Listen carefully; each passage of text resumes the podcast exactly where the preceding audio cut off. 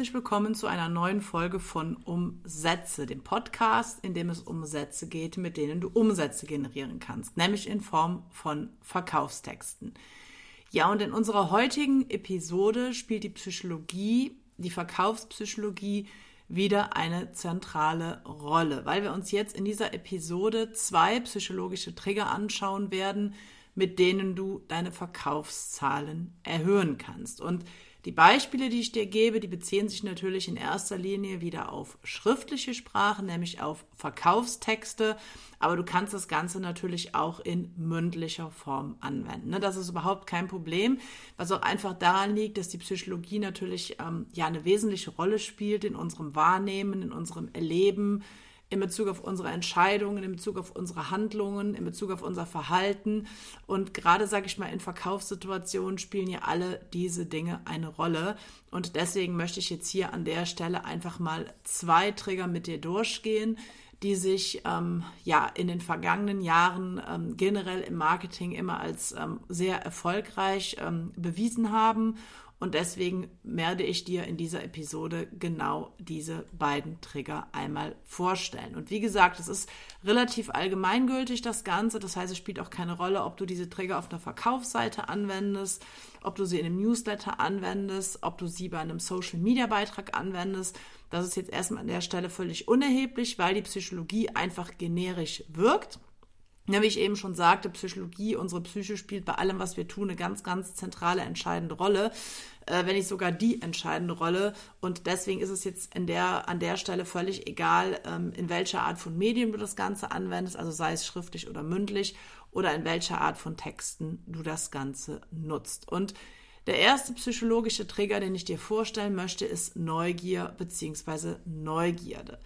Und du kennst vielleicht auch diese Momente, in denen du ähm, YouTube-Videos anschaust und von Video äh, zu Video klickst. Oder wenn du vielleicht auch jetzt mal so ein bisschen ähm, vom Internet weg ähm, oder in, in der realen Welt sozusagen angesiedelt, wenn du beispielsweise ein schönes Café von draußen siehst und dich dann entscheidest, hineinzugehen. Und was das verbindende Element in diesen beiden Situationen ist, sei es YouTube, sei es das Café, ist, dass du in beiden Situationen neugierig bist. Und wenn man den Begriff, das Adjektiv ähm, neugierig ähm, mal ein bisschen auseinander nimmt, dann kann man auch sagen, dass man ähm, gierig auf etwas Neues ist. Und du weißt vielleicht aber auch, dass Neugierde schnell verfliegen kann, wenn zum Beispiel die Erwartung, die man aufgrund der Neugierde aufgebaut hat, keine Erfüllung findet.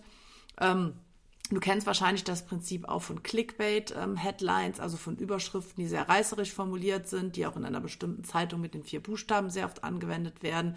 Oder wenn das Café, die Videos, die du dir ansiehst, dann, ähm, sage ich mal, nicht dem entsprechen, was durch die äh, Neugier bei dir ausgelöst wurde. Das sind jetzt erstmal so ein bisschen die negativen Aspekte, aber du kannst Neugier, Neugierde natürlich auch sehr positiv einsetzen. Ne? Nämlich wenn du Neugierde erwächst und gezielt fütterst, gezielt triggerst, indem du die zugrunde liegenden Erwartungen erfüllst oder sie vielleicht sogar übertriffst, dann ist sie ein mächtiger Antrieb, dann ist sie ein mächtiger psychologischer Trigger.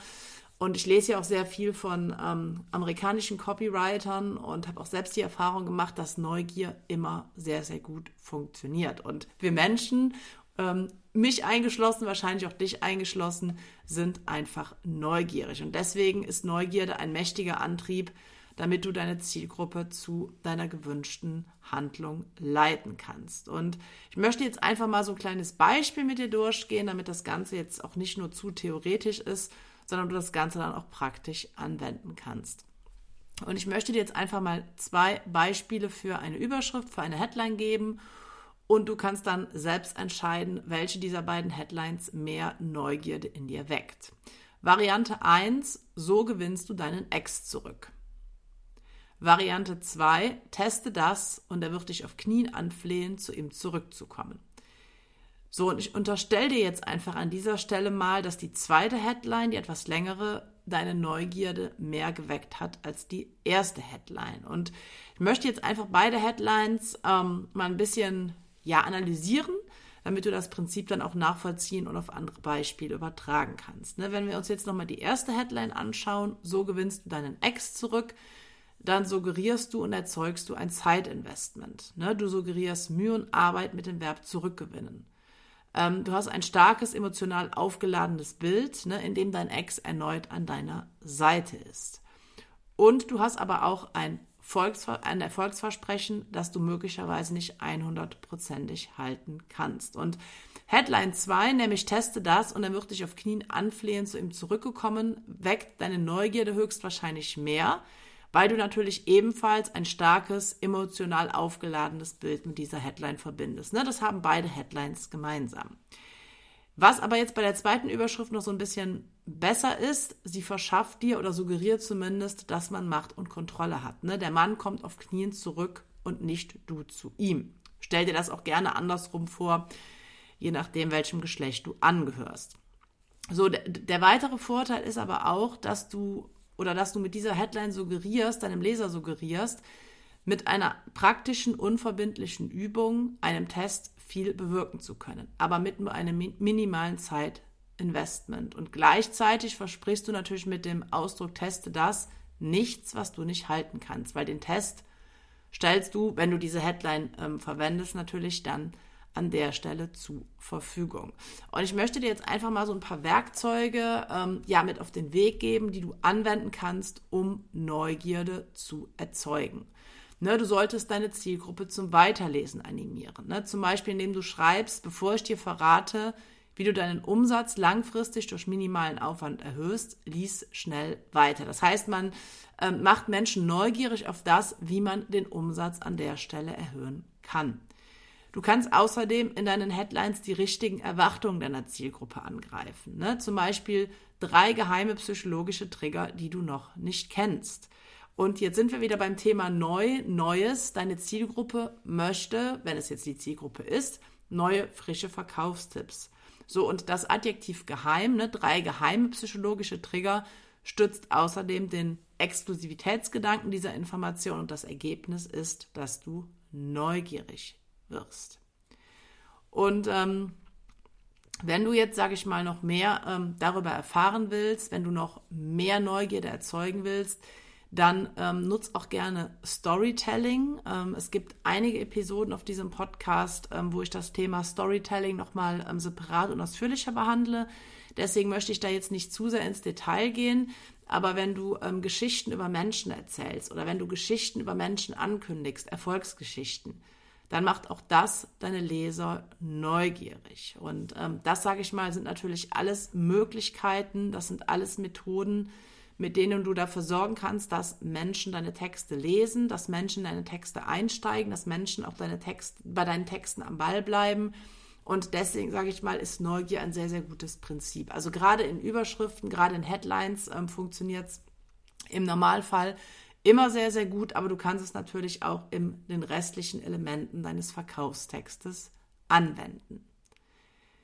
Ja, das war der erste psychologische Trigger, nämlich Neugier. Und ich komme jetzt zum zweiten psychologischen Trigger, nämlich die menschlichen Bedürfnisse. Und Bedürfnisse drücken immer den Mangel oder das Erleben, äh, beziehungsweise das Erleben oder den Zustand eines Mangels aus. Das heißt, wir wollen etwas bekommen, was wir gerade an der Stelle noch nicht haben. Und ich möchte dir jetzt auch hier wieder zwei Sätze einmal nennen, die du auf dich wirken lassen kannst. Satz 1.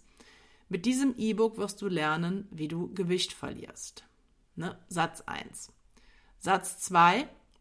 Verliere mit diesem E-Book in weniger als zwei Minuten 10 Kilogramm, sodass du wieder in dein Brautjungfernkleid passt und die Braut in den Schatten stellst. So, was denkst du jetzt, welcher Satz in deinen Augen für die höhere Reaktionsrate sorgt? Und ich denke, wir sind uns einig, dass es wahrscheinlich der zweite Satz ist. Und warum ist es der zweite Satz? Weil da die Bedürfnisse der Zielgruppe genauer angesprochen werden. Ne? Wieder ins Brautjungfernkleid passen, die Braut in den Schatten stellen. Das, sage ich mal, sind auch wieder so ein bisschen soziale Motive. Ne? Man möchte, sage ich mal, immer, oder die meisten Menschen zumindest eine gewisse Anerkennung von außen bekommen, möchten sich wohlfühlen in ihrer Haut. Das, sage ich mal, sind alles Bedürfnisse. Und deswegen macht es einfach Sinn. Und auch jetzt, sage ich mal, sage ich dir nichts Neues, wenn du diesen Podcast schon etwas länger hörst. Solltest du vorab, bevor du einen Text schreibst, immer die tiefsten Wünsche deiner Zielgruppe so detailliert wie möglich ermitteln. Weil du musst dir immer bewusst machen, deine Zielgruppe kauft nicht dein Produkt an sich, an sich, sondern sie kauft, welche Bilder, Emotionen und Wünsche du durch dieses Produkt hervorrufst. Das heißt, in einem Verkaufstext verkaufst du das, was deine Zielgruppe sich wünscht und du gibst ihr mit deinem Produkt später das, was sie braucht. Und deswegen ist auch der zweite Satz so effektiv, weil er nämlich die grundlegenden Bedürfnisse deiner Zielgruppe, derer sie sich im Augenblick selbst vielleicht auch gar nicht bewusst ist, hervorruft. Ne? Und ich möchte das jetzt auch nochmal so ein bisschen analysieren. Wir sprechen hier Emotionen wie Gier und Neid an, die Braut in den Schatten stellen. Wir sprechen Faulheit bzw. Einfachheit, Unkompliziertheit an. In weniger als zwei Minuten zehn Kilogramm verlieren. Wir sprechen den sehnlichsten Wunsch der Zielgruppe an, nämlich abnehmen und wieder in das Kleid von damals passen. Und die Lösung ist dann das E-Book, in dem du erklärst, wie deine Zielgruppe das erreicht. Und ähm, deswegen sage ich mal, ist das so wichtig, die Zielgruppe vorher zu analysieren, zu wissen, mit wem du kommunizierst, einfach damit du überhaupt in der Lage bist, diese Bedürfnisse anzusprechen. Und ja, die Bedürfnisse deiner Zielgruppe können natürlich relativ unterschiedlich sein. Jeder Mensch ist anders. Ähm, jeder Mensch ist individuell. Aber wenn du ein bestimmtes Produkt hast, dann spricht dieses Produkt ja auch ein bestimmtes Bedürfnis an. Ne? Sei es jetzt wie in meinem Beispiel ähm, den Wunsch oder das Bedürfnis abzunehmen. Mensch, andere Menschen haben vielleicht das Bedürfnis nach finanzieller Sicherheit, die anderen Menschen haben das Bedürfnis nach einer stabilen Beziehung, die anderen Menschen haben vielleicht das Bedürfnis, äh, Bedürfnis sich äh, selbst zu verwirklichen. Alles das, sage ich mal, sind Bedürfnisse. Bedürfnisse können sehr ähm, vielschichtig sein. Aber wenn du ein bestimmtes Produkt oder eine bestimmte Dienstleistung anbietest, dann adressiert diese in der Regel ein bestimmtes Bedürfnis. Und dieses Bedürfnis solltest du kennen, um es dann in deinem Marketing, in deinen Verkaufstexten entsprechend zu adressieren um es auch, wie wir das jetzt in unserem Beispiel auch gemacht haben, mit verschiedenen Aspekten anzusprechen. Ne? 10 äh, Kilogramm in weniger als zwei Monaten, ins Brautjungfernkleid passen, die Braut in den Schatten stellen. Die ganzen Dinge oder diese ganzen Aussagen spielen natürlich auf ein grundlegendes Bedürfnis an, aber greifen dieses Bedürfnis aus ähm, verschiedenen Perspektiven, aus verschiedenen Blickwinkeln heraus aus. Und genau darum geht es auch an der Stelle. Du musst halt wissen, was das grundlegende Bedürfnis deiner Zielgruppe ist, damit du dieses dann ja aus verschiedenen Perspektiven heraus nochmal beleuchten kannst. Und wenn du jetzt noch mehr ähm, zum Thema psychologische Trigger erfahren willst, wenn du ähm, noch mehr zum Thema Bedürfnisse erfahren willst oder auch zum Thema Neugierde, dann schau gerne mal in die Beschreibung zu dieser Episode. Da findest du den Link zu meinem Buch Verkaufsgehirn. Und gerade auf das ähm, Thema Bedürfnisse gehe ich da auch nochmal in einem eigenen ähm, separaten Kapitel sehr detailliert ein. Ja, ansonsten freue ich mich, dass du bei dieser Folge wieder dabei warst. Ich wünsche dir noch eine schöne Woche und hoffe, dass wir uns dann in der nächsten Folge von Umsätze wiederhören.